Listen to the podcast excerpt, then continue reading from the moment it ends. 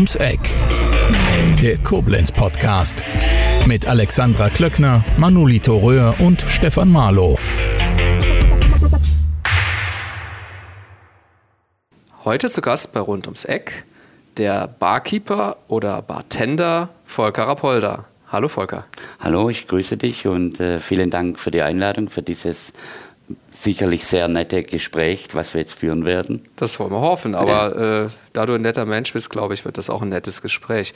Ähm, Volker, ich habe gerade gesagt, Bartender, Barkeeper, da gibt es einen Unterschied. Magst du uns den erklären? Ja, der Barkeeper ist eigentlich der Angestellte in einer Bar, der hinter der Bar steht und Cocktails macht. Der Bartender ist eigentlich auch Barkeeper, aber auch gleichzeitig Betreiber oder Inhaber der Bar. Das trifft auf dich hier zu, ne? Das du? trifft eigentlich eher zu, wie das Wort Barkeeper, nur im Deutschen ist das Wort Bartender nicht geläufig. Du hast das Daddy O's, das ist die bekannte Bar in der Koblenzer Altstadt und seit wie lange? Zwei Jahren oder länger schon auch eine Speak Easy Bar im Keller der Rheinstraße dürfen wir jetzt nicht verraten, welche Hausnummer die Rheinstraße genau, ist lang. Genau. Ja? Es ist äh, so was Besonderes. Erzähl mal, was ist eine Speak Easy Bar? Die Speak Easy Bar ist entstanden in, um 1920, als in Amerika die Prohibition ausgerufen wurde. Das heißt ein absolutes Alkoholverbot. Ja, dass es zwar schon immer auch früher mal in einzelnen Staaten gab, aber da war dann ein generelles Verbot.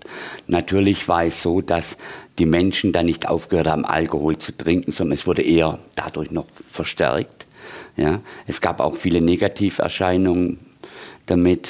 Das heißt, die, die äh, Kriminal Kriminalitätsrate hat sich vervierfacht. Denn jeder, der Alkohol besaß, war eigentlich dann ein Schmuggler. Ja, also war illegal. Und da entstanden diese Bars.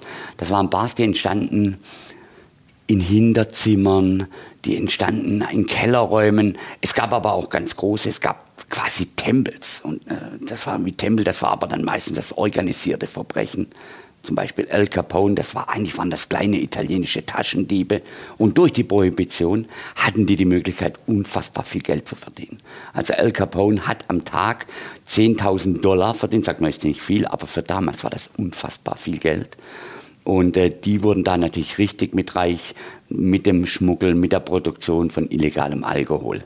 Und da entstanden halt diese geheimen Bars, wir nehmen mal jetzt New York. New York hatte vor der Prohibition ca. 1500 Bars. Während der Prohibition waren wir bei über 10.000. Ach du je. Ja, weil es waren dann halt immer kleine Sachen, aber immer im Geheimen. Überall, wo ein Licht brannte, im Fenster zum Beispiel, konnte man klopfen, konnte man reingehen, hat's Geld auf den Tisch gelegt, bekam einen kurzen und ist wieder gegangen. Ja? Und dann gab es dann halt, das war so schlimm, dass dann die, die Anwohner schon Schilder hingegangen haben, wir sind keine Speakeasy Bar. Nur weil sie eine Kerze dastehen, haben die dann noch ein Schild, damit die Leute nicht klopfen die ganze Zeit. Und wie gesagt, so entstanden diese Speakeasy Bars. Das hier ist eine ganz klassische Speakeasy Bar, das heißt von außen eigentlich nicht erkennbar. Da legen wir auch Wert drauf. Zutritt auch nur durch entweder durch einen Code, Kundenkarte oder also Kundenkarte vor allem natürlich, oder halt wer die Rufnummer kennt. Okay. Und die Tür ist immer verschlossen, man muss klingeln, man muss vorher sich anmelden, sonst geht das nicht. Mhm. Und ähm, wie werde ich in den erlauchten Kreis der Gäste aufgenommen? Hast du meine Telefonnummer? Tatsächlich nicht, übrigens. Ja, ja, dann müssen wir da was dran ändern. Nein, also es geht nochmal über den persönlichen Kontakt. Denn ist ja so, es war, ging darum, dass man Menschen in die Bar lässt, denen man vertraut, wo die einen nicht verraten, die nicht dann äh, die Polizei informieren. Ähm, deswegen waren das eigentlich immer Leute, die man kannte. Da war ein bestimmtes Vertrauensverhältnis da. Und das Verhältnis soll auch die Bar in sich dann widerspiegeln. Das heißt, man kommt rein, man trifft sie, man trifft Freunde, man trifft Bekannte, man kennt sich. Und das ist das Schöne an einer Speak Easy Bar. Ja, jetzt machst du aber damit ja auch eine künstliche Verknappung und das macht es ja besonders interessant. Und jetzt wollen ja wahrscheinlich auch viele Leute, die das jetzt hören oder auch das kennen, äh, vielleicht auch dabei sein. Was, wie, wie schließt du denn aus, dass die Leute, die dir gar nicht so passen, eben nicht dabei sind? Gut, das ist natürlich, was heißt Leute, die einem nicht passen. Also die Auslese findet natürlich schon dadurch statt, wer hat die Nummer, wer hat eine Mitgliedskarte, das ist schon wichtig, also das ist schon die erste Hürde. Natürlich ist so, dass ich jetzt sage, man hat Leute dabei, ich sag mal, die ich einfach nicht kenne, wenn ein Gast jemanden mitbringt, aber da vertraue ich auch wieder auf den Gast. den ich wiederum kenne, dass er dann auch entsprechende Personen mitbringt. Kommt es denn schon mal vor, dass du auch sagst, hör mal, ähm, dich möchte ich jetzt zukünftig eigentlich nicht mehr als Gast haben oder das vielleicht anders zu verstehen gibst? Ich sag mal, ich sag mal, das haben wir eigentlich nie. Das haben wir nie. Das ist aber mm, zwei Faktoren geschuldet. Generell ist so, dass natürlich schon mal Leute dann einfach klingeln oder die Türe ist nicht zu, was passieren kann, weil hier ja auch Anwohner sind, wo dann natürlich bei uns vor der Türe stehen, wenn wir sagen, nein, sorry, wir kennen euch nicht, ihr habt nicht reserviert, kein Zutritt. Ja? Gut, das passiert, ne? Verlassen. Sie das Haus wieder in aller Stille. Mhm, mhm. Gibt es denn feste Öffnungszeiten? Wir haben, ja gut, im Prinzip ist so drüben im Daddy House, da steht unten drunter bei Öffnungszeiten geöffnet, wenn das Licht brennt. Mhm. für Bars ist Öffnungszeit immer so etwas. Wenn die Gäste toll sind, wenn, wenn gelacht wird, wenn man sich gut unterhält, dann machen wir auch die ganze Nacht auf. Klar. Ja, also wir passen uns da an, aber haben natürlich Kernöffnungszeiten. Eher hätte ich jetzt mich gefragt, wann geht es denn los? Also normalerweise in der Speak Easy Bar erst später. Also wir fangen eigentlich so um 22 Uhr an und dann geht das bis morgens um 4, 5 Uhr. Mhm. Das heißt, als Bartender, Barkeeper musst du auf jeden Fall schon mal eine gute Konstitution haben und vielleicht auch mit wenig Schlaf auskommen, oder? Man muss auf jeden Fall mit einem etwas äh, verkehrten Lebensrhythmus klarkommen. Das ist ganz klar. Also ich sage immer, ich mache dann immer meinen kleinen Witz, ich sage immer, für Bausparer ist das nichts. Ja? Also man muss da schon etwas verrückt sein, das ist ganz klar. Aber das macht ja den Beruf auch aus.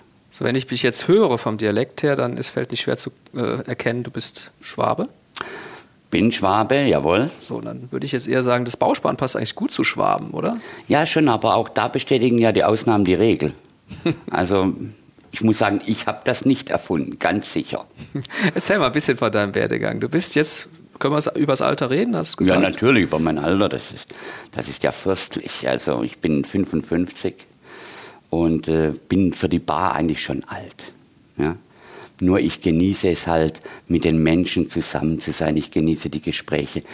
Wenn ich drei Tage keine Leute um mich herum habe, vor allem wenn ich nicht hinter der Bar stehe, dann äh, merke ich, dass ich doch vereinsame. Also ich brauche den Dialog, ich brauche die Unterhaltung, ich brauche den Menschen gegenüber, was in der heutigen Zeit immer weniger wird, aber ich brauche dieses Face-to-Face. -face. Und das macht Spaß. Ich höre oder lese nicht nur jemanden, ich sehe ihn, ich sehe seine, seine Gestik. Das, das, und das macht es aus. Das, macht, das ist das Interessante. Jetzt ähm, bist du wie lange in Koblenz? Äh in Koblenz bin ich jetzt seit 14 Jahren. 14 Jahren. Das heißt also, mit 41 kamst du hier hin. Lass uns mal so einen kleinen Ritt machen. Ja. Äh, was vorher war, aufgewachsen bist du auch in Aufgewachsen bin ich auf dem Land, auf dem Dorf.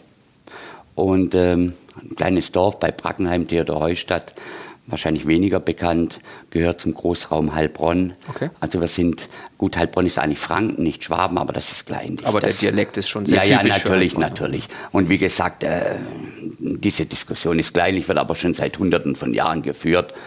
Aber eigentlich egal. Ich glaube, diese Grenzen oder dieses gibt es heute nicht mehr. Also eigentlich dann kann man ganz klar sagen, Schwabe. Mhm. Ich mhm. fühle mich auch als Schwabe.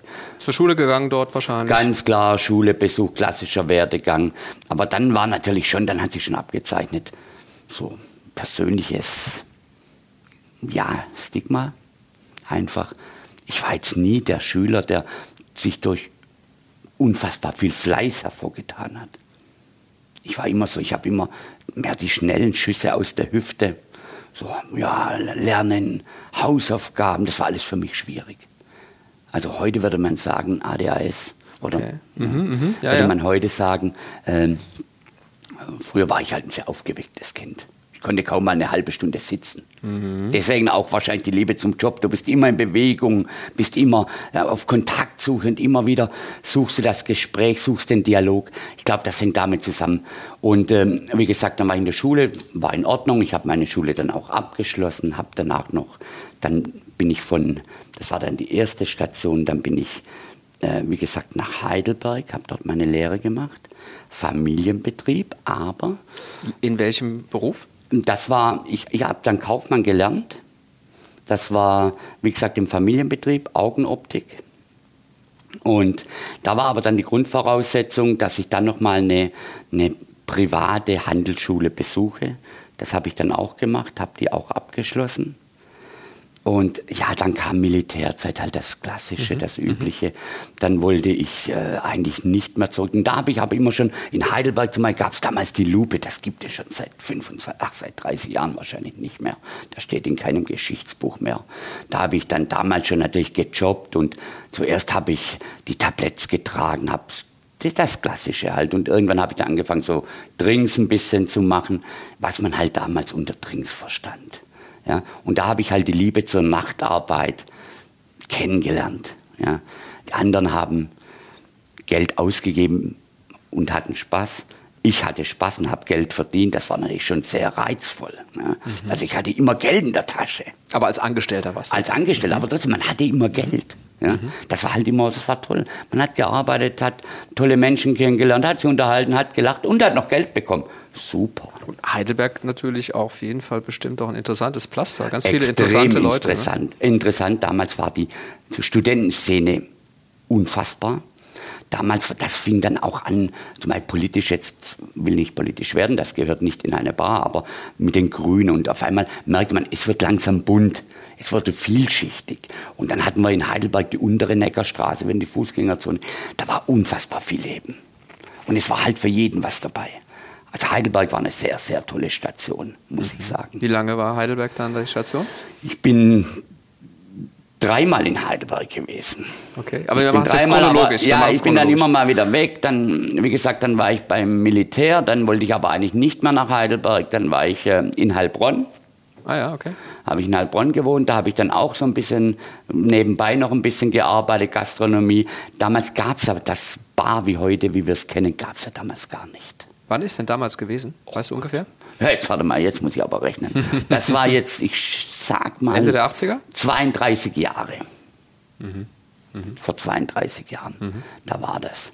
Und ähm, wie gesagt, dann hatte ich einen Job in, in Flein, Nähe Heilbronn, also Stadtteil, bei einem der besten Inneneinrichter Deutschlands. Da habe ich mich dann auch mit Design, also als Bauhaus. Als aber als Kaufmann, oder? oder? Als Kaufmann und halt aktiv im Verkauf und natürlich, wenn man in einem kleinen, aber einem der besten Möbelhäuser ist, Design, wir haben nur Design verkauft, wie gesagt, äh, Bauhaus Dessau, äh, Walter Gropius, äh, all diese ganzen, Marcel Breuer, Riedfield, wir haben halt nur solche Sachen verkauft. Dass du ein guter Verkäufer bist, ist, glaube ich, aufs Wort. Ich meine, das ist, liegt ja schon in der Natur der Sache. Wenn man in der Bar äh, arbeitet und äh, viel mit Leuten zu tun hat, dann wird man im Verkauf wahrscheinlich auch äh, aufgehen letzten Endes. Oder? Richtig, A, Verkauf und B, natürlich, was mich immer motiviert hat, auch heute noch, ist neue Dinge kennenzulernen. Keine Angst haben vor neuen, vor neuen Sachen. Also ich bin jetzt nicht der Typ, der eine Lehre macht und dann arbeitet er 40 Jahre in diesem Bereich. Das war nie meins. Ich habe immer gewechselt, mal wieder was anderes gemacht. Ich war so ein bisschen, wie nennt man das, so ein Tausendsasser. Mhm, mh. ja? Aber wenn ich was gemacht habe, dann habe ich das auch richtig gemacht. Mhm. Also das, man sollte nicht selbst loben, das will ich auch nicht. Aber um mich zu beschreiben, muss ich das so sagen. Also was ich gemacht habe, habe ich dann immer auch letztendlich mit aller Konsequenz gemacht. Mhm. Und das ist wichtig. Wir sind jetzt Ende der 80er Jahre, das ja. ist die, so die Wendezeit auch hier in Deutschland. Ja. Ähm, wo hat dein Weg dich denn dann hingeführt? Gut, wie gesagt, dann war ich, war ich dort in Heilbronn. Von Heilbronn bin ich dann nach Dresden das war gleich, das war eigentlich mehr oder weniger nach der Wende. Wann war die Wende genau nochmal? 89. 89, also da war ich dann in Dresden gewesen. Direkt nach der Wende, direkt als die Eigentlich direkt nach der Wende. Ich sag Hat mal, das, das gereizt so drei Monate. oder wie kam das? Gereizt. Das Einfach die Aufbruchstimmung, was Neues. Es war eine Aufbruchstimmung, es war damals eine unbeschreibliche Euphorie da auch. Ja, das war ja wirklich ein bisschen Wild West. Da konnte ich nicht dabei sein, als der Wilde Westen begann. Aber dann hatte ich so ein bisschen mit Dresden, neuen Bundesländer. Das war schon wow, das war toll. Das, was hat er denn genau dort gemacht? Dort habe ich dann äh, in der Bar gearbeitet. Also ich kam über eine Logistikfirma nach Dresden, habe dann aber in der Bar eigentlich gearbeitet. Parallel aber, zu der Logistik? Ja, die Logistik habe ich gemacht, aber äh, eigentlich war in der Bar nebenbei noch zu arbeiten, war eigentlich das Wichtigste. Okay, okay. Aber es war natürlich Vogelwild. Also ich war da am besten, ich möchte jetzt den Namen nicht nennen, ich will auch nämlich nichts Schlechtes über gar nicht, gar nicht. Aber ich war im besten Hotel am Platz damals. Und das war natürlich wirklich wie. Also di direkt nach der Wende war das speziell. Ich weiß das deswegen, weil ich hatte, war damals auf der Journalistenschule und habe für den Stern äh, im Praktikum gearbeitet und mhm. auch äh, eine Reportage gemacht über die neuen Bundesländer, über die Schulen dort und war da untergebracht in so einem Hotel. Ich glaube, es war in Leipzig und ich habe auch wirklich gedacht, das ist ja, das ist ja Wahnsinn. Das, äh, das war groß, das war modern, äh, aber irgendwie dann auch wieder komplett aus der Zeit gefallen. Ne? Ja, das äh, kann man so sagen, es ist groß, modern, ja, aber es war einfach. Und das waren die Hotels, wo dann im Prinzip auch immer nur mit Westmark bezahlt genau, worden genau, ist. Genau, ne? wo mit Westmark, beziehungsweise wo dann halt oder auf Westleute, waren, auf Westleute eigentlich abgezielt wurde. Genau. Die wurden dann da, da gab es Hießen ganz die Inter wenige Interhotels, Hotels. oder wie hießen das, die? Ja, aber das war damals kein Interhotel, aber die Richtung war ungefähr die gleiche. Es konnten sich und durften eigentlich, also konnten konnten sich, konnte sich eigentlich keiner leisten. Kaum leisten, ja, ja. Ja, das waren dann große Firmen, die in Dresden oder so schon vor der Wende zugange waren, die konnten sich das leisten. Und die hatten lustigerweise immer das Geschäftsprinzip, das weiß ich noch. Man kam da hin und war nicht angemeldet und da haben die immer erstmal gesagt, wir sind ausgebucht. Dabei waren die zur Hälfte leer. Ja? Ja. Da musstest du erstmal. Aber das ohne Lächeln, ohne ein Lächeln. Ja, genau, genau, genau. Ja. Und irgendwie habe ich es dann auch geschafft, trotzdem noch ein Zimmer zu kriegen. Frag mich wie, aber das äh, hat mich irgendwie so nachhaltig geprägt. Ja, wir sind ausgebucht. Das war ja auch der Punkt, der Punkt gerade, warum ich in Dresden dann an der Bar war und da, ich sag mal, erfolgreich, ich hatte Spaß an der Bar, also, weil ich war, das, ja, ich war halt aus dem Westen. Ich habe gelacht, ich habe Spaß gemacht. Die Leute waren doch etwas steif noch am Anfang. Mhm. Sie mussten sich erst an das Ganze auch gewöhnen. Sie kannten das nicht. Sie sind ganz anders aufgewachsen. Und ähm, ja, so richtig Spaß hatten die Leute nicht. Ja gut, die Vorbehalte waren ja auch groß. Ich habe das damals auch erlebt und dann kam ja sehr schnell der Fall, dass die Treuhand alles versilberte und die das Leute war auch noch ein Punkt. Die Leute hatten Angst um ihre Jobs, Genau. hatten Angst um ihr. Eigentlich hatten sie ein sicheres Leben, das muss man so sagen. Und auf einmal war alles, hing alles in der Luft. Das war für die Leute natürlich ganz, ganz schwierig. Und dann muss ich sagen, auch in der Bar, was ich an Gäste erlebt habe, die sich da natürlich aufgeführt haben, so, das war dann schon so ein Klassendenken. Hm. Und ich sage, das war natürlich auch fehl am Platz. Das, sowas darf eigentlich nicht sein. Hast du dich denn zunehmend unwohler gefühlt mit der. Entwicklung dann? Oder? Ja, ich bin dann nach drei Monaten auch gegangen. Ja, dreieinhalb, ja, vier Monate waren es ungefähr. Bin ich gegangen, weil das war für mich einfach, äh, das, das war nicht meins. Da die eine Etage hatte diese deutsche Firma, die andere diese. Da haben ja Leute Versicherungen verkauft, die haben nicht gezählt, die Polizei, die haben sie abgewogen. Ja? Die haben sie gewogen, weil die konnten es gar nicht mehr zählen. Die hatten solche Stapel, dann haben die gewogen. Und äh, so haben die sich aber dann auch in der Bar benommen oder im Restaurant oder im gesamten Hotel. So, uns gehört die Welt. Und das war etwas, wo ich wirklich nicht mit umgehen konnte. Ja, ja. Ja, wo ich sagte, nein, es, es waren am Anfang halt auch viele Goldgräber drüben. Ja, stimmt, stimmt. Ja, ich glaube, das äh, hast du auch mitbekommen. Ja, ich war da auch äh, ja. zu der Zeit in einem Hotel, äh, was etwas kleiner war, in einer kleineren Stadt. Und da gab es nur einen Aufenthaltsraum abends. Ähm, da war ja noch kein, kein äh, Fernsehen auf dem Zimmer oder sowas, hatten die da ja nicht.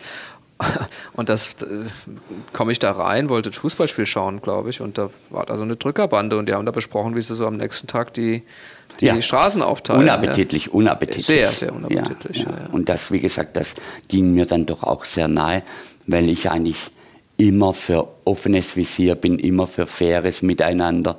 Und das tut dann schon weh, wenn man dann die Leute sieht, die da mit dem Geld, als wäre es nichts wert und als wäre es und dann dies, ja, das muss. Und dann, wie gesagt, ich bin dann von Dresden, bin ich nach Gotha. Also noch im Osten. Ja, und von Gotha bin ich dann nach Leipzig. Ja. Weil Leipzig natürlich immer so ein Solitär war, da war halt sehr, sehr schnell, glaube ich, nochmal eine andere Stimmung als in den anderen Städten. Ne? Gilt ja, Ja, heute noch als die besonders attraktive Stadt in, in Sachsen. Ich sag mal so, damals war Dresden klar vor Leipzig. Leipzig ist, Dresden ist explodiert. Leipzig ist langsamer gewachsen, da wurde langsamer neue Strukturen, aber jetzt zeigt es sich auch, oder die letzten Jahre schon, es war vielleicht sogar gesünder für die Stadt.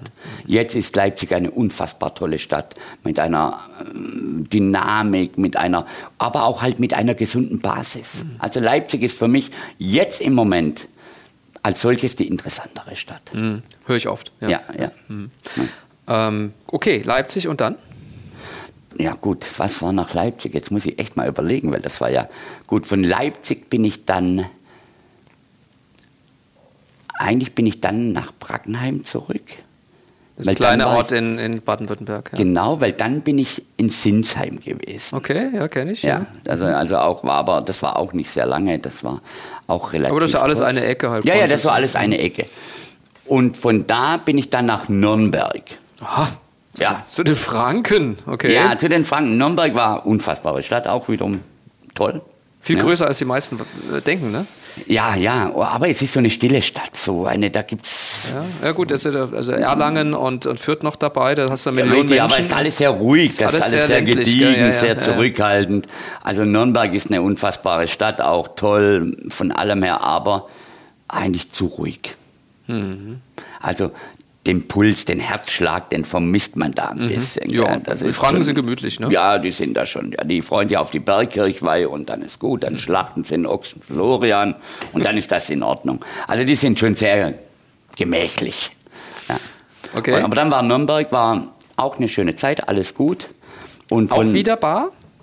Immer so ein bisschen bar oder meistens so ein bisschen bar. Aber der, Haupt, der Hauptberuf, er, da Hauptgelderwerb war, war der Hauptgelderwerb war aber dann auch wieder Logistik, Nein, in Nürnberg war es bar. Okay. In Nürnberg war bar der Hauptgelderwerb. Schon ja. als eigene Bar? Nein, nein, nein. Das, wie gesagt, es war damals sehr schwierig, sich eine eigene Bar aufzumachen. Denn da kommt es jetzt vielleicht auch darauf an, was ich mir unter Bar vorstelle. Also für mich, ich, was hätte man damals aufmachen können mit großem Erfolg? Okay, da musst du jeden Abend 150 Mojitos machen und die restlichen 150 Drinks sind Caipirinhas. Da kann ich auch um Feuerwehrfest gehen. Ja? Also das war jetzt nicht, das war jetzt nicht unbedingt das, was ich unter Bar verstehe. Bar sind für mich 1920 Prohibition, wie wir hatten. Das ist Manhattan. Dry Martini, Martinez, das ist Graf Negroni, Frauenheld, Glücksspieler, Weltenbummler. Ja, das sind für mich Drinks, die, die eine Geschichte haben, die, die einfach, die gewachsen sind und bis heute erhalten. Da gehört eine Caipirinha, ein toller Drink, aber gehört da jetzt nicht wirklich zu. Ne? Mhm. Das macht, das, ja, das war nicht meins. Und man hätte in diesen Bereich reingehen müssen, um erfolgreich zu sein. Die anderen Bars, die erfolgreich waren, waren eigentlich alles Hotelbars. Mhm. Weil die hatten durch das internationale Publikum, durch, hatten die halt natürlich den Zuspruch für diese klassischen, klassischen Cocktails. Was aber in der breiten Masse so nicht vorhanden war noch. Wie lange hast du es denn in Nürnberg ausgehalten? Ja, das okay. war schon, das war ja schon, das war schon gut. Ja. Und dann bin ich, dann bin ich in Nähe Stuttgart gezogen, weil Stuttgart selber ging nicht, war ganz schwierig. Warum? Bitte? Warum? Es war einfach vom Preis her, vom, man muss auch überlegen, wenn du A, Bar, B, ganz schwierigen Typ wie ich, der große Planungsphasen eigentlich eher so nicht hat, also so, das sind dann so drei Minuten Entscheidung, die dann in zwei Tagen oder drei Tagen ausgeführt werden. Es war mir nie wichtig, wo ich wohne. Also es war mir nicht wichtig, ob ich jetzt im Stadtpalais wohne oder in einem 20 Quadratmeter Apartment. Das war mir nicht wichtig. Mhm. Die Bar war wichtig, das, wo ich arbeite. Da habe ich, das war mein Lebensmittelpunkt. Das heißt, du hast wahrscheinlich eine ganz spartanische Wohnung gehabt? Extrem. Weil du nimmst, du, was willst du mitnehmen, wenn du umziehst? Ja, ist auch ein spannendes Konzept. Das ja. kommt ja immer mehr wieder heutzutage, ne? ja. dass die Leute wirklich ihren Ballast abwerfen. ja, sagen, genau, weil du musst ja alles mitnehmen, ist alles, es ist in gewisser Form schon auch Ballast. Ja. Und ich sage heute immer noch, was ich ein Jahr lang nicht anfasse, kann ich wegwerfen. Dann brauche ich es nicht. Guter Spruch, habe ich so noch nie gehört, aber klingt logisch. Ja, und das halt, und man gewöhnt sich dann halt an, äh, wenig, wenig Ballast oder wenig, ja, Ballast doch mitzunehmen und zu haben. Dann war ich äh, in der Nähe von Stuttgart, habe ich gewohnt weil Stuttgart selber war zu teuer, es war ganz schwierig, dort Wohnraum zu bekommen. Und ähm, dann hat auch ein Barbesitzer gesagt, da kannst du wohnen, habe ich. Ja, war gut, war, war eine gute Geschichte eigentlich. Gell. Aber Stuttgart war natürlich, ganz ehrlich, ich selber bin Schwabe, aber ich komme nicht mit der Stuttgarter Mentalität nur schwierig. Vielen Dank. Ich nämlich auch nicht. Also ich habe das so, und das ist ja, man sagt jetzt, ja, das ist Klischee. Nein, das ist, ist nicht so. Klischee, das ist so. Mein Daimler, mein Rolex. Ja, du, das ist, das, das ist aber ist auch noch so, eine andere so. Komponente. Das hat, also, das hat was mit tatsächlich ähm, Sparsamkeit bis zum Geiz zu tun. Das hat was zu tun mit kompliziert sein und alles wirklich absolut korrekt und hundertprozentig machen wollen. Ich erlebe das im Verlagswesen. Da hast du ja auch, weil wir bundesweit tätig sind, halt die unterschiedlichen Mentalitäten. Und wenn du dann ins Ruhrgebiet gehst, da ist es gerade genau umgekehrt. Ne? Richtig, ja. Das ist, so, das ist schon spannend, ja. Wobei also, im Ruhrgebiet war ich nie. Mhm. Ich kann mich einfach mit Pommes Schranke nicht angewöhnen. Also da komme ich nicht klar. Ja, da kommen wir wieder also, zu der Ruhrgebiet war nicht so mein Fall. Da kommen wir wieder zu der Frage Niveau, ne? Das ist im Ruhrgebiet dann auch wieder Ruhrgebiet, ja. also heute ist das auch wieder, aber damals war Ruhrgebiet schon, ich sagte dann immer, ja, mache ich einen Bau im Schatten eines Förderturms. Castro Brauxel, ja, super, ich weiß nicht. Ruhrgebiet hat mich nie fasziniert. Mhm. Nie aber wir pirschen uns jetzt doch langsam an Koblenz ran, oder? ja, ja, jetzt sind wir doch schon langsam, also da sind wir jetzt schon weit vorne. Okay, also wie ja. ging es weiter nach Stuttgart? Also gut, dann war Stuttgart, also war auch okay und dann war es wieder Kurzheilbronn so als Zwischenschritt. Ja. Und dann ähm, war es Bielefeld. Bielefeld? Wie kommt man denn nach Bielefeld? ja, weil es die Stadt ja nicht gibt. Na, ich gedacht, da passt du gut hin. Ne? Das, das war jetzt im Ernst, im Ernst, die Motivation? Oder? Nein, nein, ich hatte dort ein Angebot, da wurde eine neue Bar eröffnet. Ah, okay. Und ähm, tolles Konzept, wo ich sagte, wow, da mache ich mit. Nur äh, dann haben wir halt das typische Unternehmer, dieses, wenn du heute ein, etwas machst, wie auch, ich könnte jetzt sagen, diese Bar hier, dann musst du überzeugt sein. Du musst deinen Weg gehen. Du musst sagen, hier bin ich, das ist mein Ziel. Und du musst diesen Weg gehen. Da muss man halt auch Größe mal haben oder Größe, ich hätte jetzt gern was anderes gesagt, aber es gehört sich nicht. Muss man ein bisschen größer haben, muss den Weg zu Ende gehen, auch wenn es nicht immer gut ist. Ja. Aber das sind dann meistens, da war es auch in Bielefeld so nach drei, vier Monaten, war es nicht so wie gewollt, weil wenn ich Leute an diese klassische Bar heranführen will, brauche ich Zeit. Ich brauche Zeit. Ah, es sind nicht die 18-, 20-Jährigen, die die Gäste sind, es sind die ab 30-Jährigen. Und da wird es halt schwieriger, die Leute zu begeistern. Das heißt, es geht auch ganz viel über Gespräche? Ja, ja. Also Gespräche in der Bar oder? Ja, in der Bar. Also wenn du die Leute ranführen möchtest und äh als Beispiel, wenn, wenn du als Gast kommst, eine Karte, dann komme ich und sage, leg die Karte weg. Dann reden wir. Was schmeckt dir? Was willst du? Wo ist dein welche Spirituose magst du, süß, sauer, bitter, herb, trocken, was. Und dann entsprechend mache ich dir den Drink.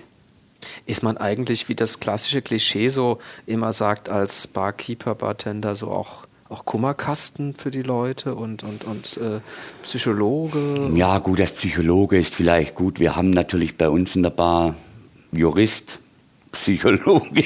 Wir haben das natürlich alles, also da erfüllen wir die Klischees. Nein, es ist natürlich so, ich sag mal als Psychologe nicht, aber man, ganz klar, wenn jetzt einer irgendwie im Beruf oder im privat-familiären Bereich irgendwas an der Bar, irgendwann spricht man halt. Ich sag dann immer, wenn dann Leute so Dinge sagen, ich wisst ja jetzt, nach dem dritten Trink erzählt ihr mir eh mehr als eure Ehefrau. Ja, das ist einfach das das glaube ich dir aufs Wort. Ja. Es kommt so ein Verhältnis auf und die Barregel sind die drei Affen. Mhm. Ne? Das heißt, alles, was in der Bar gesprochen wird, bleibt in der Bar. Wir fragen auch nicht nach, also das geht uns nichts an. Wenn der Gast uns was erzählen will, dann hören wir dazu. Das ist gar kein Thema. Aber mit Ratschlägen und so weiter sind wir dann eher. Wie oft wirst sparsam. du denn aktiv nach einem Ratschlag gefragt? Kommt das oft vor? Ja, schon oft, aber jetzt nicht unbedingt jetzt, dass es so in die Tiefe geht. Mhm. Generell mhm. natürlich werden wir schon über gewisse Dinge gefragt, aber das hält sich in Grenzen. Es hält, also in der Mehrzahl. Es gibt dann, ja. Ist das denn auch viel dem Alkohol geschuldet oder gar nicht mal so sehr, wie man vielleicht vermuten würde? Es ist ein Zusammenspiel. Der Alkohol selber, viele sagen, es ist der Alkohol. Nein, es ist auch, der Alkohol selber ist das Geringste. Ganz wichtig ist, das Ambiente, in dem du dich befindest. Du fühlst dich wohl. Du fühlst dich irgendwann, als sitzt du in einem geschützten Bereich Ja, und dann fängst du halt, dann öffnest du dich. Der Alkohol selber tut auch noch etwas dazu, aber es geht einfach um, das, um die Atmosphäre, um das sich wohlfühlen, ja, das, äh, um den persönlichen Kontakt, den man aufbaut auch. Ja, dann fühlt man sich wohl und auf der anderen Seite, jetzt habe ich da einen sitzen, der kommt aus Berlin. Ja, mir kann er erzählen, was daheim war oder das kann er mir erzählen. Die Wahrscheinlichkeit, dass ich ihn wiedersehe, ist gering, aber er konnte drüber reden. Mhm. Weil es sind ja dann auch oft Leute, die gehen danach in ihr Hotel und fertig und die sind froh, wenn sie mal 10 Minuten, 15 Minuten so ein bisschen, mhm. Ja, mhm. Äh, ich sag mal, ja, sie wollen ja aus ihrem Herzen keine Mördergrube machen. Aber das belastet dich dann nicht sehr, auch wenn das vielleicht mal unangenehme Geschichten sind oder vielleicht tragische Geschichten, traurige Geschichten. Belasten, belasten in Anführungszeichen selber hat man ja auch, jeder von uns hat natürlich äh, positive wie auch negative Erlebnisse in seinem Leben gehabt, durchlebt. Und äh, es berührt einen natürlich schon und das tut dann, man, das stimmt einen auch traurig. Aber es ist ja egal, was erzählt wird. In jedem Fall kann man dem Menschen helfen.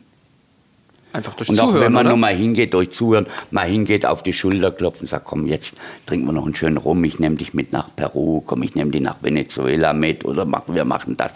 Man, man hilft in jedem Fall. A, dass man schon zuhört, dass man den Menschen vor allem erzählen lässt.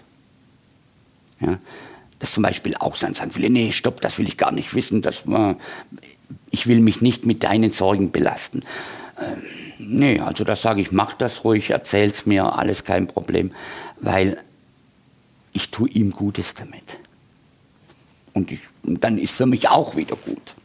Dieses besondere Verhältnis, kann ich mir vorstellen, äh, kommt in der Speak Easy Bar wahrscheinlich noch eher und stärker und schneller zustande als vielleicht in der normalen, weil die Atmosphäre hier ja auch nochmal intimer ist und auch, hast keine Fenster hier und oder ist das, kann man das so nicht sagen? Kann man so nicht sagen. Also ich würde sogar sagen, dass, dass es sich gleich bleibt. Im Daddy O's ist eine, das eine American Bar, keine Speak Easy da hat man ein bisschen mehr Nähe noch zum Gast. Ja, okay. Der Raum ist, hat ja, wir haben ja nur 11 Quadratmeter Gästefläche. Der Raum hat eine Sondergenehmigung. Wenn ich eine Gastro in Koblenz aufmachen will, brauche ich 25 Quadratmeter. Der DOS hat 24,8. Das heißt, das hat eine Sondergenehmigung, dass es öffnen darf. Und ähm, das spielt da schon eine Rolle. Also es ist äh, gleichermaßen, das Stadios ist kleiner noch, kuscheliger, man steht so ein bisschen beieinander und ja, Mhm, und es ist vor allem, du hast im Daddy House, das hast du hier nicht, dann so, ich sag mal, um 12 Uhr schließen die Lokale. Dann hast du halt ähm, ein paar Menschen, die wollen halt nicht ins Bett, die haben noch so ein bisschen. Und dann landen die bei dir so um halb eins, eins. Und dann nimmst du dir noch eine Stunde, eineinhalb Zeit und redest mit denen. Du bist vielleicht nur zu zweit, zu dritt. Also, ja, und man redet dann. Und äh, deswegen ist das Daddy, weil das hat Laufkundschaft. Oder wo Leute halt sehen, ah, da brennt noch Licht. Ja? So, die kleine Kneipe am Ende unserer Straße. Ja? Da brennt noch Licht. Ja? Kommt das denn trotzdem vor, dass du denkst, Mensch, ach, wäre jetzt schön, wenn die jetzt gehen, dann kann ich auch zusperren und habe dann meine Ruhe? Also wenn ich gute Gespräche führe, dann ist mir das völlig egal. Also dann, das ist so, dann wird schon mal auch morgens 6, 7, 8 Uhr. Mhm. Das kann dann schon mal passieren. Aber das muss man dann auch. Was natürlich ist, wo ich es nicht, wenn Leute dann wie soll ich sagen, Leute sollen ja trinken, aber wenn dann Leute da sitzen, die meinen, sie können jetzt hier noch hm, den trinken nehmen, mit dem sie sich. Äh, mm, verstehe. Mm. Ja, das, das macht dann keinen Spaß. Da beenden wir das auch, weil mm. wir sind keine Trinkhalle. Ja, das sind wir nicht. Aber da, wenn jemand reden will oder wenn jemand so da sitzt und ja, gerne, jederzeit. Jetzt waren wir ja schon wieder mitten im Daddy O's, äh, äh aber der Brückenschlag zu Koblenz. Wie bist du denn tatsächlich überhaupt nach Koblenz gekommen? Und vor allem, warum bist du denn so lange jetzt hier hängen geblieben? Ja, das war, ich war ja dann in Bielefeld und hm, damals mein Bruder, das weiß eigentlich auch jeder, war hier Trainer. Der Uwe Rapport. Ja, der Uwe. Bei der und TUS, als die TUS in der zweiten Liga spielte. Genau, genau. Also die Hochzeit sozusagen. Genau, und dann habe ich ihn mal besucht nach, ja, habe ich ihn mal besucht. Dann habe ich halt noch andere Personen kennengelernt, wie Palder Peter Twer, und dann haben wir halt so geredet. Der Verleger der Rheinzeitung, ja? Genau, dann habe ich halt gesagt, so, dass Bielefeld jetzt nicht wirklich so, ja, weil sich auch bei der Bar der Kurs ja geändert hatte, weil man weil es nicht so Anklang fand, hat man nach drei Monaten umgeschwenkt, wie wir vorher sagten, auf Caipirinha, Mojito. Dann fing das an mit Happy Hour. Und wenn wo Happy Hour ist, Entschuldigung, da muss ich nicht sein. Das ist jetzt nicht mein, mein Revier. Da habe ich keine Stärken drin, also für Happy Hour. Und dann habe ich ihn besucht und dann sagte der Walter Peter, ach komm jetzt, dann komm doch jetzt mal nach Koblenz. Dann habe ich gedacht, oh gut, okay. Er hat mir dann einen Job angeboten, äh, Lokalanzeiger, Super Sonntag, äh, Logistik, also die ja, Disposition von Zustellern etc. Ja, war auch dann nett und wie gesagt, aber zuerst eigentlich habe ich ihn nur besucht und ja, es kam dann noch mehr dazu. Es war nicht gleich das Jobangebot, sondern es, ja, dann hat man sich ein bisschen noch verliebt und ein bisschen das noch und ja, irgendwann war dann die Liebe weg und das Geld. Dann hat man gedacht, ja gut, zieh den Kopf ein, bleib mal da. Ja. Die Liebe und das Geld, aber ja, hoffentlich, nicht mit, hoffentlich nicht mit der Liebe gemeinsam, oder? Ja, nee, nee, nee, nee, nee, nee, nee. Also die Liebe hat nichts mitgenommen. Nein, hat sie nicht. Nein. Aber es war halt dann so, dass ich sagte, jetzt bleib mal hier. Weil das ist ja auch schon. Es gibt Städte oder da wollte ich wieder weg. Das Gefühl hatte ich in Koblenz nie. So, ich hatte hier noch, wie soll ich sagen, so ein, obwohl ich eigentlich erst ganz kurz da war, es war schon so eine gewisse, wie soll ich es beschreiben, Nestwärme da. Man spürte, dass diese Stadt es mit einem nicht böse meint. Also wie gesagt, Bielefeld wollte ich zwar sofort wieder weg. Wir reden aber trotzdem über die Zeit vor der Buga, weil finde ich, das ist ja auch ein entscheidendes... Das war, das war kurz vor der Buga, ja, das ja. war vor der Buga. Ja, da hat sich ja noch mal viel positiv auch noch gedreht, sagen absolut, ja absolut. Und Außer der Parkplatzsituation, die war nicht positiv. Das stimmt, aber du hast dich vorher hier dann schon angekommen gefühlt ja. aufgenommen gefühlt. Ja. Na gut, aufgrund der Tätigkeit wirst du wahrscheinlich sehr schnell auch bekannt geworden sein hier in Koblenz, gehe ich von aus. Gut, am Anfang, die ersten zwei Jahre, zweieinhalb flog ich völlig unterm Radar. Da war ich, äh, da war ich ja, wie gesagt, angekommen. Dann habe ich. Äh, äh, da hast du noch gar nicht das Steady Os gehabt. Da habe ich noch nicht gehabt. Aha, aha. Und ähm, wie gesagt. Hast du denn trotzdem als Barkeeper dann gearbeitet? Nein, nein. Da war ich ja, da habe ich dann nur also es war aber dann ungewöhnlich für dich, oder? So ja, ja, aber es war, ich wollte ja, manchmal, das habe ich so, ich habe das ja auch schon mit Bausparverträgen probiert und mit allem, mit Ehe und, aber das... Mit Ehe und Bausparverträgen? Ja, ich wollte dann, einfach, ich wollte, ich wollte dann einfach ein Leben leben und gedacht, Menschens Kinder, jetzt machst du das auch mal so, wie das die anderen machen, das ist doch cool. Ja, aber irgendwie war es dann doch nicht meins. Ja, es war nicht meins. Also ich saß da, ich weiß nicht, ich saß da im Lokalanzeiger mittags im Büro und habe gedacht, nee, und dann bin ich aufgestanden und bin zu meinem Chef und habe gesagt, so, ich bin mal raus, ich gehe jetzt. Du von der, von der aus gekündigt einfach? Ja, bin ich. Ohne ja, ich gehe. Vielen Dank, war toll, aber. Ohne zu wissen, wo dann demnächst das Geld ja, herkommt. Ja, richtig. Das ist so. Das ist ja auch wieder so typisch. Würden die meisten Menschen nicht machen.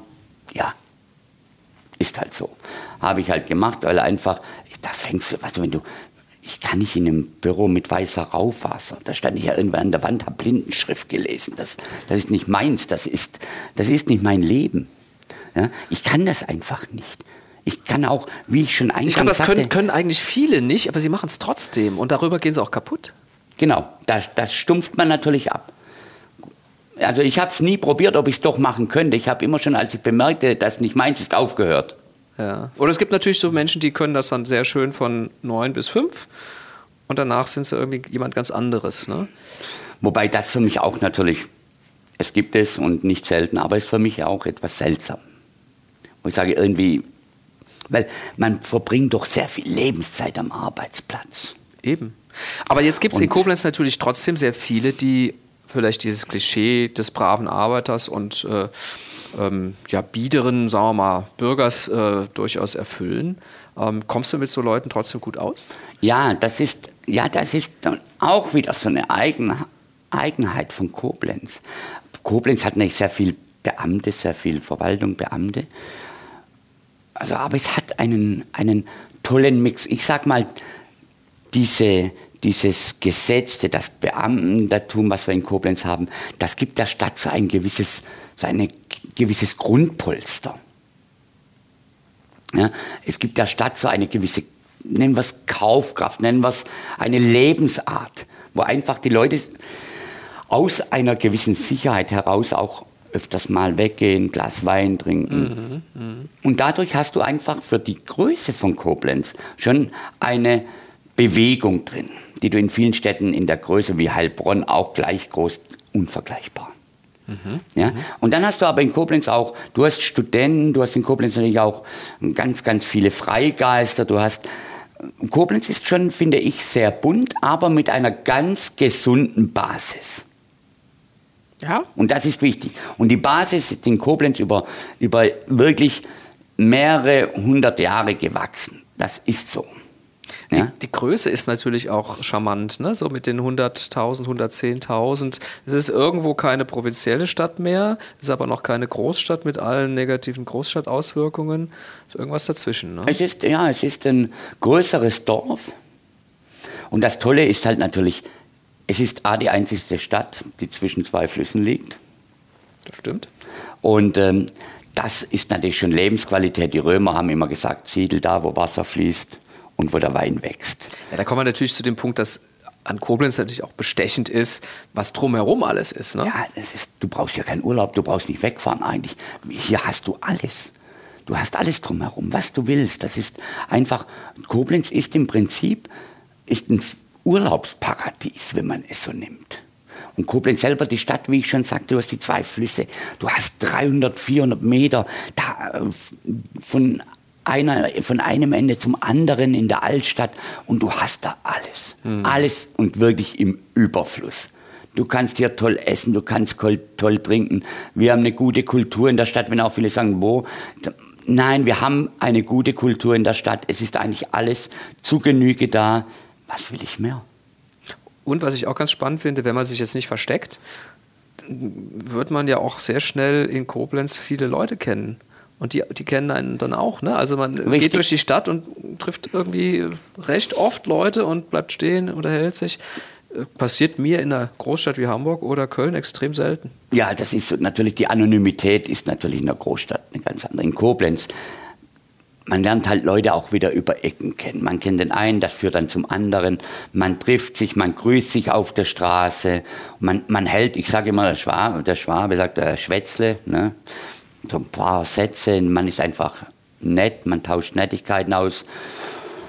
Und dann kommt man wieder an einen Tisch, wo man einen kennt, dann sitzen da wieder drei Leute mehr, die lernt man auch kennen, die sieht man aber auch immer wieder mal. Wenn du in Berlin bist, was du sagtest, mhm. du siehst die Leute dann wahrscheinlich drei Jahre ja, lang oder nie mehr. Ja, ist richtig. Aber ja. du siehst die Leute wieder und dann winkst du wieder und hallo und so ein freundliches Nicken mhm. und so kommt dann eins zum anderen. Das ist ganz spannend. Ich bin gestern mit meiner Tochter, die ist 20, durch Köln äh, gefahren und gegangen. Und dort habe ich auch fünf Jahre mit meiner Frau mal zusammen gelebt, mhm. dass wir noch studiert haben und habe ihr das so ein bisschen gezeigt durch Zufall. Und gesagt, Mensch, du musst ja eigentlich auch mal raus aus Koblenz, ne? Ist auch klar, muss man schon was anderes gesehen haben. Und da kam so die Reaktion, ach nö, habe ich euch keine Lust, ist doch eigentlich cool in Koblenz, ne? Also, also viele junge Leute empfinden das mittlerweile so, dass sie da dieses, diese Großstadt gar nicht so attraktiv finden, obwohl die natürlich viel hipper ist oftmals und, und viel mehr noch bietet. Aber es reicht eigentlich, was hier geboten wird, ne? Also ich, der Meinung bin ich sowieso, wie gesagt, ich bin in so vielen Städten gewesen, habe auch viel gesehen, hat sicherlich jeder andere auch. Aber ich habe halt dann für mich festgestellt, dass Koblenz, das ist ein Ort, wo du auch verweilen magst. Ja, es ist auch, muss man auch dazu sagen, die meisten Koblenzer, da ist auch doch fast egal, was du bist und wer du bist. Sie haben so eine, so eine Natur, so eine, einfach so eine natürliche Freundlichkeit. Ja, hm, man, da, da würde also ich jetzt so, so aber ja, das muss jetzt nicht in, in tiefe Freundschaft, also glaub, nein, aber einfach so, weil man durchläuft. Auf dem Dorf, ich komme vom Dorf und früher als Bub, da bist du durch die Straße und jeder, der den gehen kam, hast du gegrüßt.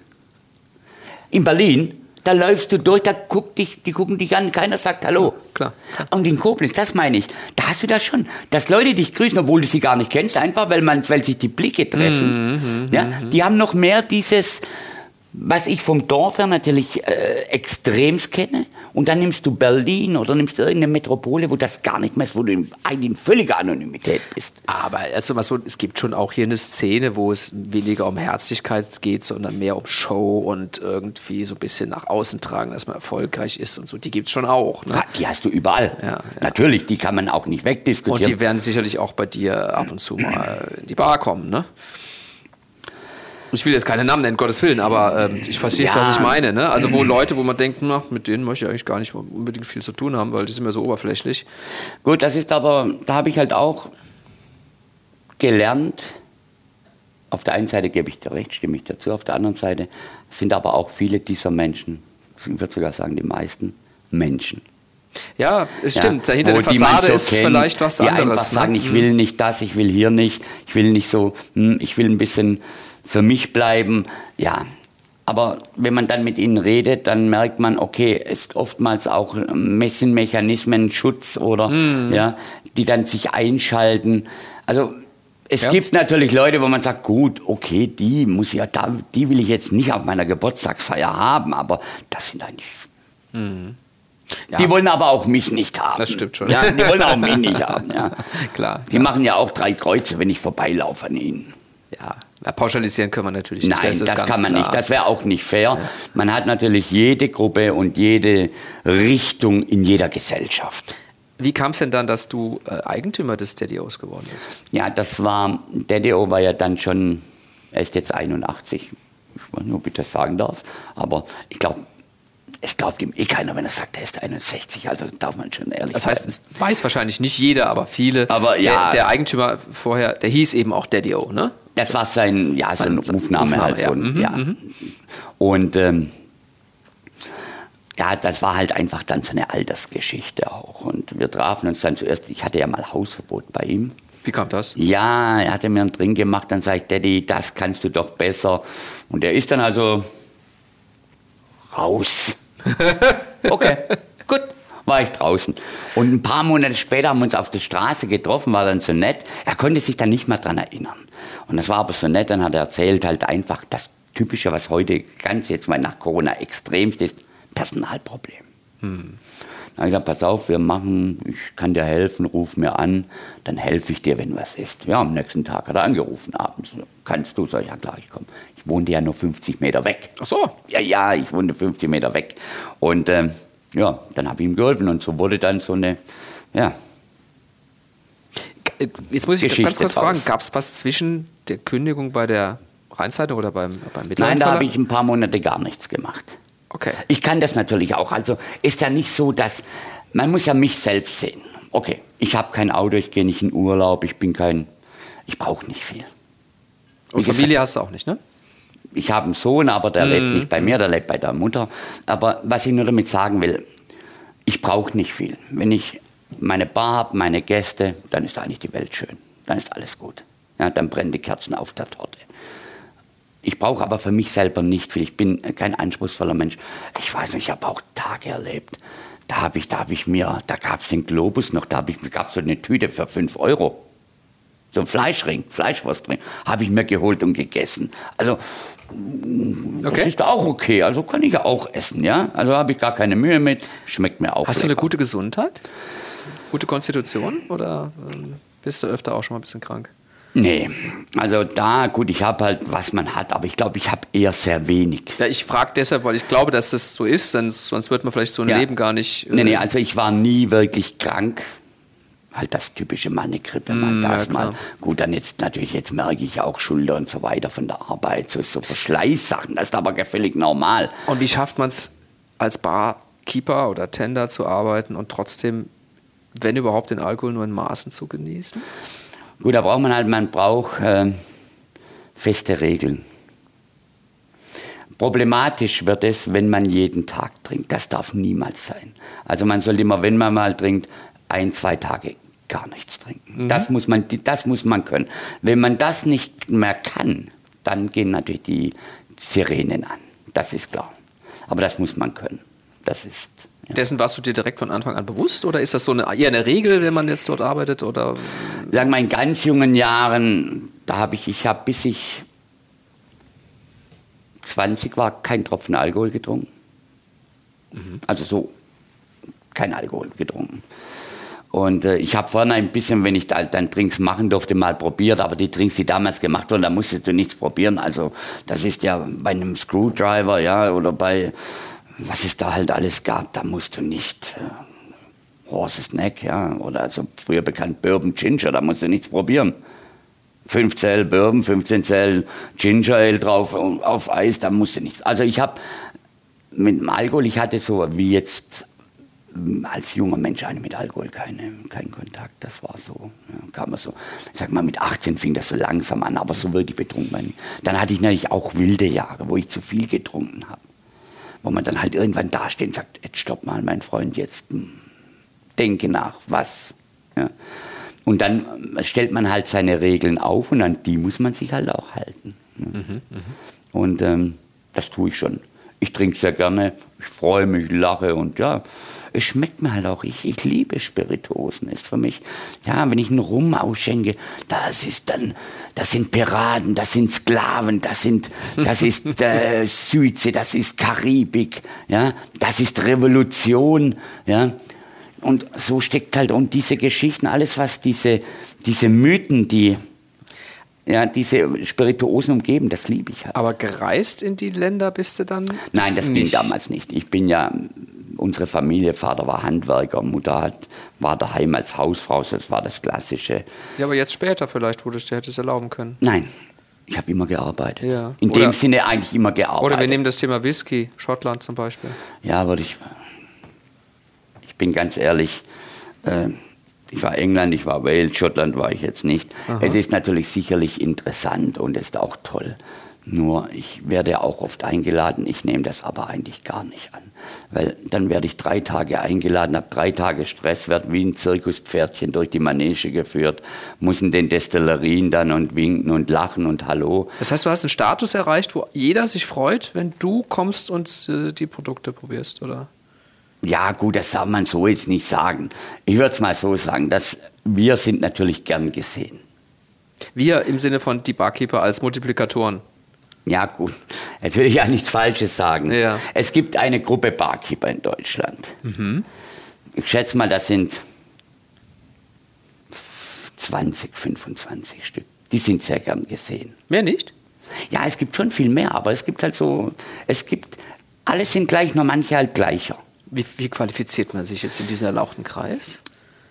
Es ist so, dass wenn ich heute gehe, ich nehme heute, also es gibt ja Unterschiede. Ich bin Barkeeper. Ja. Es gibt noch Mixologen. Aha. Der Mixologe, das ist, äh, ist er böse? Darf ich böse sein?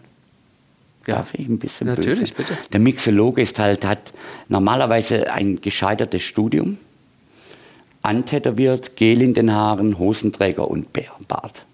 Das ist ein Mixologe. Der eigentlich dafür gefeiert werden will, was er jetzt mit seinem Homemade Sirup und wie er aromatisiert und ja, okay. Bumm, wir sind Barkeeper. Ich bin Barkeeper. Das heißt, du stellst mir fünf Flaschen, du stellst mich vor dieses Regal und ich sag so, jetzt gucke ich mir das an, sag, damit kann ich dir jetzt circa 150 gute Drinks machen. Wow. Ja, mhm. da sind, wir sind Handwerker. Mhm. Wir sind keine Künstler. Mhm. Wir lassen zwar auch jeden Abend den Löwe durch den brennenden Reif springen, aber nicht in Form von Homemade Schäumchen, ja, sondern einfach als Typ, als Gegenpol, als für den Gast, Gastgeber, Partner, Gesprächspartner. Ja, ist bei den Winzern ja sehr ähnlich, finde ich. Ne? Also ich komme ja aus Winningen, da sind ja sehr viele Winzer. Ja. Und da hast du auch, also nicht speziell in Winningen, aber insgesamt in der Winzerszene natürlich auch die, die, ähm, sagen wir mal, äh, jede Mode dann irgendwo bis zur Spitze treiben und ähm, das Produkt irgendwo ein bisschen auf der Strecke bleibt, äh, weil es emotional so aufgeladen ist, dass am Ende gar nicht mehr entscheidend ist, wie es schmeckt, sondern es geht um was anderes dann. Ja? Und das richtig, ist hier, richtig. Ja. Richtig, das ist das, was auch in der Bar halt ist. Jetzt, wir merken, oder ich merke natürlich, gut, bei Trends, also wenn ich jetzt an Koblenz denke, gut, Koblenz ist schon, wir haben 110.000 Einwohner, wir haben das Daddy-Os, eine der besten American Bars. Äh, Daddy-Os war unter den besten American Bars der Welt. Tatsächlich? Also, ja. Gab es Rankings unter was runter? Ja. Okay. Und, äh, Wo ist es noch? Wir sind immer noch, ganz viele Gäste, die bestätigen das auch, die halt international unterwegs sind. Die wow, sagen, das wusste ich gar nicht, New war mir gar nicht bewusst. Du, ja? du bist in Hongkong, du bestellst einen Trink und sagst so, irgendwie, irgendwie schmeckt das nicht so, wie ich es kenne und wie es sein sollte. Also wir sind halt, wir legen Wert auf absolute Originalität. Das heißt, wir leben diese Zeit auch. Ja, wir sagen, damals waren die Drinks so und genauso machen wir sie auch in ihrer Reinkultur. Und da merken wir, haben wir einen ganz starken Zulauf, vor allem von jüngeren Leuten. Ach. Ja, die sagen, nee, ich will nicht mehr das, also ich will das nicht und das nicht. Ich will wissen, wie war es denn wirklich? Was sind denn wirklich die Drinks? Ja? Lustig, mein Sohn, der ist ähm, 22 und der fing vor ja, drei Jahren, glaube ich, auch an, sich für das Thema zu interessieren. Warum, weiß ich bis heute nicht. Ich weiß nur, dass er für relativ viel Geld jede Menge Ausrüstung angeschafft hat und da immer auch noch äh, abends äh, dann teilweise in der Küche, bei uns jetzt durch Corona ist er wieder viel zu Hause, darum experimentiert mit Sachen, die ich noch nie in meinem Leben gesehen habe. Da gibt es dann Smoker und äh, all mögliche Sachen. Also ich glaube, ihr würdet euch gut verstehen wahrscheinlich. Ja, ja das glaube ich auch. Ja, es ist natürlich, wie gesagt, wir sind halt verpflichtet, der Tradition, also der Tradition verpflichtet. Okay, das, was man so macht, ist wahrscheinlich wieder zu experimentell? Oder äh, könnte das Ja, gut, das, man Kommt braucht es auch nicht. man braucht so? es nicht. Ja, ja. Es geht bei Drinks geht's immer um Balance. Es geht immer um Balance. Ja? Und die einfachen Drinks sind eigentlich die schwierigen, denn da fallen Fehler sofort aus, auf. Habe ich acht Zutaten und ich habe mich bei einem ein bisschen, das fällt nicht auf. Fehler im Mischungsverhältnis? Ja, wenn ich drei Zutaten habe, ja. genau, dann müssen die natürlich genau ausbalanciert sein. Da liegt eigentlich die Kunst dann drin. Wenn ich ein Old Fashioned mache, 1806, da darf kein Fehler passieren. Das, das kommt eins zu eins beim Gast an, beim schmeckst du sofort, wenn was nicht stimmt. Mhm. Und das sind halt die Sachen, wo ich sage, das ist so schön, dann gehst du zum Mixologen, der macht dir einen Drink mit Schäumchen und Krönchen, Feenstaub und Einhorn rennt oben drüber, alles super. Aber am Ende des Tages sage ich zu ihm, mach mal einen Dry Martini. Also Einhornrind fände ich ja auch ganz spannend. Nein, aber dann sagt sie, mach mal einen Dry Martini und da scheitert er dann dran. Zwei Zutaten. Kriegt er nicht hin. Okay. Weil einfach, das ist, ja, Schön, schön, das ist schön. die Einfachheit des Handwerks auch. Und wir haben das doch heute auch generell in der Gesellschaft. Wir finden alles, aber finde mal einen einfachen, guten Handwerker. Ach, es gibt welche, da aber monatelang sind, warten. Wollte sagen, ja. die sind ungeheuer ja. Und genauso ist in der Bar. Das heißt, wir sind ja verpflichtet, unser erstes Barbuch drüben, das liegt da. Das ist von 1975. Da werden die Rezepte notiert, wie jetzt hier liegt ein moderneres und da fing das an. Das heißt, das ist Bargeschichte. Hast du die alle im Kopf überwiegend? Nein, das kannst du nicht. Okay. Also es gibt über 16.000 Cocktails. Oh. Wir machen hier machen wir um die 100, 120. Im Dedios machen wir über 450. Wow. Ja, aber du kannst dir das natürlich nicht merken, weil es sind oft nur Tröpfchen. Es sind auch Drinks manchmal gleich und dann sind da noch drei Tröpfchen Angostura, also Bitter oder irgendwas drin, was den Drink dann anders macht. Oder nur die Deko. Gibson ist das gleiche wie ein Dry Martini im Prinzip. Nur der eine wird mit Olive gemacht, der andere wird mit einer Perlzwiebel gemacht. Okay. Ja, und das sind so Sachen, wo ich sage, und das sage ich auch meinen Leuten, es liegt immer ein Barbuch bereit, lieber nochmal nachschauen. Es geht nicht darum, dass man, dass die Leute dumm sind. Nein, aber diese Menge an Informationen, die es generell gibt, an Rezepturen, das kannst du gar nicht mhm, alles. Mhm. Und der Gast bezahlt Geld und er hat Anspruch, für das, was er bezahlt, die höchste Qualität zu bekommen. Es muss stimmen. Und deswegen lieber nachschauen, weil das sind wir dem Gast schuldig. Wo liegt denn die Spanne von den einfachen bis hin zu ganz aufwendigen Drinks oder Cocktails? Inwiefern die Spanne? Die preisliche Spanne. Gar nicht weil die einfachen Drinks, die einfachen Drinks bestehen zumeist nur aus Alkohol. Mhm. Da hast du dann 8 bis 10 Cl Alkohol drin. Mhm. Das heißt, normalerweise 6 Cl muss ein Cocktail haben, unter 6 Cl ist keiner. Bei Longdrinks hast du 5 und so weiter. Aber ist das gesetzlich vorgegeben? Das ist eigentlich, ja, das ist die, die amerikanische Barkeeper Association, mhm. die das vorgibt. Okay. Two Ounces. Das ist das Original, weil der Old Fashion wurde mit 2 Ounces gemacht und der ist eigentlich das Urrezept aller Cocktails. Deswegen 2 Ounces 6 Cl ist eigentlich die Grundanforderung mhm. an einen. Und wenn ich jetzt eigentlich mehr Zutaten habe, Filler wie, ich sag mal, ein Saft oder noch Soda, ja, dann habe ich meistens weniger Alkohol drin. Mhm. Ja, habe ich weniger Alkohol drin. Das heißt aber, im Endeffekt habe ich andere Zutaten, habe mehr Arbeit, aber ich habe weniger Alkohol, also bleibt es preislich eigentlich Verstehe. gleich. Mhm. Ja. Das heißt, es ist nie so, dass eine Zutat so besonders teuer wäre, dass sie gleich den Cocktail in eine andere Preisdimension Das hilft. kann der Gast haben, aber generell ist das natürlich im Grundgedanke völlig falsch. Die Cocktails wurden erfunden, eigentlich weil damals die Spirituosen so gnadenlos hart waren. Ja. Rum war Kill Devil. Ja. Wie viel Prozent? Alkohol? Ja, die waren ja alle unverdünnt. Bei der Royal Navy zum Beispiel durfte nur rum über 57,15 Volumenprozent. Lieber Gott. Ja, der musste brennen, weil er wurde beim Schießpulver gelagert. Und wenn ein Fass leck schlug, dann muss ja das Schießpulver noch funktionieren. Ja, weil was ist, dann hast du einen Angriff, kommen die Spanier um die Ecke und du kannst nicht mehr schießen, weil dein Schießpulver feucht ist. Also musste es 57,15 Volumen haben. Abgefüllt wurden die aber alle eigentlich im Ursprung mit 65 bis 82 Volumen. Da lag das meiste drin. Das ist fast ungenießbar dann. Ist es. Ja. Ist es. Nicht nur fast. Ja. Nein, und das wurde halt dann verdünnt. Das wurde verdünnt mit, mit Wasser, mit was man halt hatte. Also die Spirituosen wurden einfach, und sie waren sehr ruppig, es wurde nicht so fein destilliert wie heute.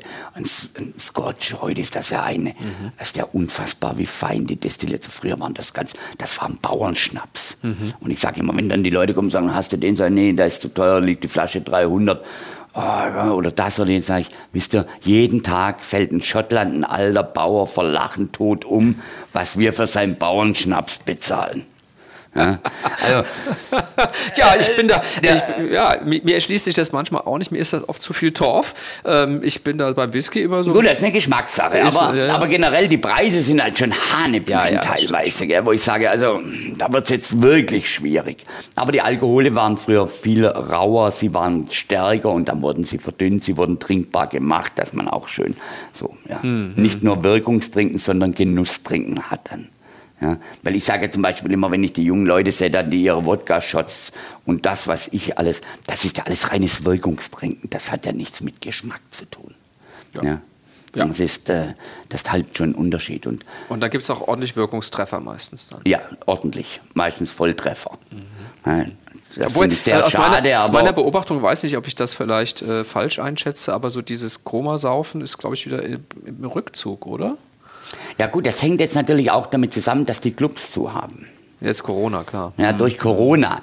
Äh, Wollen ich wir, glaube, hoffen, wollen wir hoffen, dass das nicht noch eine Renaissance jetzt erlebt, Also ich sehe da leider oder? viel, was mir nicht gefällt.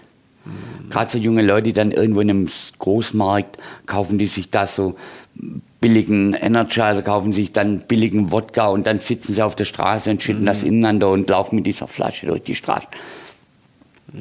Da hoffe ich halt, ich hoffe dann immer, dass die jungen Leute schnell bemerken, dass das nicht der richtige Ja, sind Weg vielleicht ist. dann so Phasen. ne, Ich denke. Ja, genau, sage ich ja. In den allermeisten Fällen legt sich das irgendwann Mhm, wieder und das ist auch gut so. Ja. Das soll nicht das Ziel sein. Also, ja. Jetzt hast du ja schon ganz viel erzählt, warum du Koblenz so schön findest, warum du nach 14 Jahren immer noch hier bist.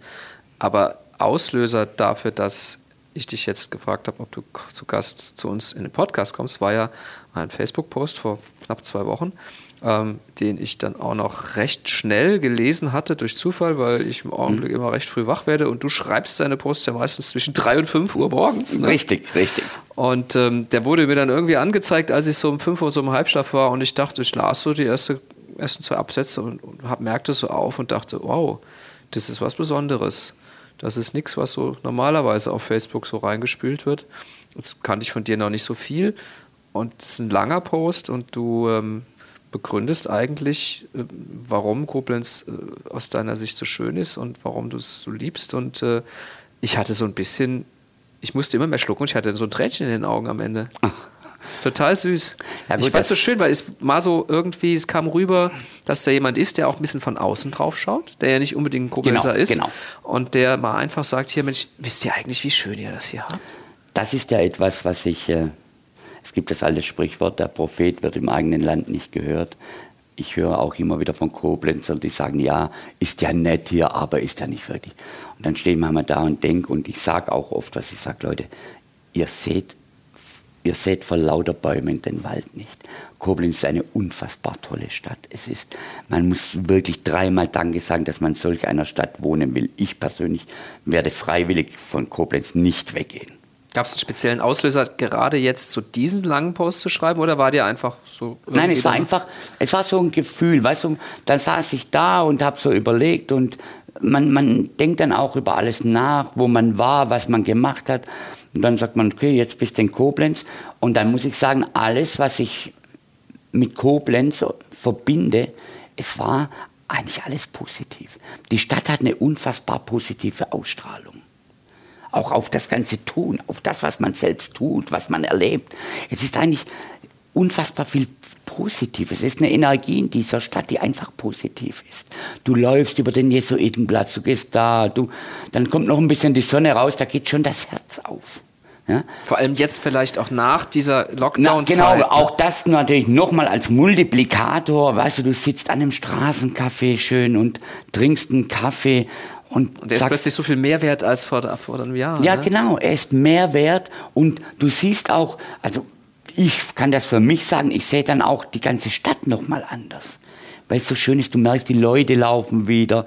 Es ist eine Stadt, wo viele Leute unterwegs sind, es ist Bewegung drin, du hast viel Lachen, du hast, du hast einfach, ja, eine unfassbar positive Grundstimmung. Es ist ja fast schon ein bisschen mediterran hier. Ja, ja. Also ich sag, du hast ja fast schon ein bisschen so eine südländische Lebensfreude. Mhm. So, das ist so ein bisschen knackig. Ich genieße das halt. Und ich muss sagen. Vielleicht war das Tränchen in meinen Augen auch dem geschuldet, dass ich genauso gefühlt habe wie du und jetzt speziell auch nach dieser Zeit, die sehr, sehr lang ja war, seit mhm. November wieder, ähm, endlich mal wieder das Gefühl der Befreiung irgendwo da war. Ne? Natürlich, auch das hatten wir, das war nicht, ich sag mal, der Lockdown uns betraf ja sieben Monate am Stück, davor mhm. war ich schon mal. Es war aber für alle Menschen eine, eine Herausforderung. Es war sehr hart für alle Menschen. Es ging an keinem vorüber. Und wenn auch die Stadt noch ruhig ist im Moment, sie ist ruhiger als normal, aber man kann trotzdem spüren, wie die Leute, wie die Leute einfach es mehr genießen, intensiver genießen. Die Leute, du siehst jetzt, sie sitzen da, trinken Kaffee, haben sie vor einem Jahr auch gemacht. Aber du merkst, es ist anders. Es ist anders und das kommt auch so entgegen natürlich. Und wie gesagt, die Stadt ist halt ist wie ein Gemälde und Koblenz ist der Rahmen. Das Kunstwerk sind dann die Leute, es ist das, ja, und das ist halt schon ein Gesamtkunstwerk. Und ich sage den Leuten, die hier leben, sage ich, es ist einfach wundervoll. Und man muss Danke sagen, dass man in so einer Stadt leben darf. Das dass genau man das alles du. eigentlich vor der Haustür hat. Es kostet ja nichts. Du läufst Mehlgasse, Gemüsegasse, du läufst äh, unten die Görrestraße, du guckst die Elzer Hofstraße runter. Wenn ich das mit an, anderer Kunst, mit anderen Sehenswürdigkeiten vergleiche, dann muss ich Geld bezahlen. Wir haben das alles einfach so. Ja? Im Prinzip können wir doch pfeifend durch die Stadt laufen, lachen pfeifend, oder? Ist ein schönes Motto. Lieber Volker, ich bedanke mich sehr für deine Zeit Bitte. und für deine positive Energie und dass du auch zu den Menschen gehörst, die aus diesem Gemälde etwas ganz Besonderes machen. Ich bedanke mich ganz herzlich bei dir. Es war mir eine Freude, es war mir ein Vergnügen. Und ich hoffe, wir sehen uns bald mal wieder. Ich werde mir dann auch die Zeit nehmen, vom Dresden vorzugehen, denn das Gespräch sollte an dieser Stelle so ja nicht enden. Ich glaube, da haben wir noch einiges zu besprechen. Können wir gerne weitermachen. Vielen Dank nochmals.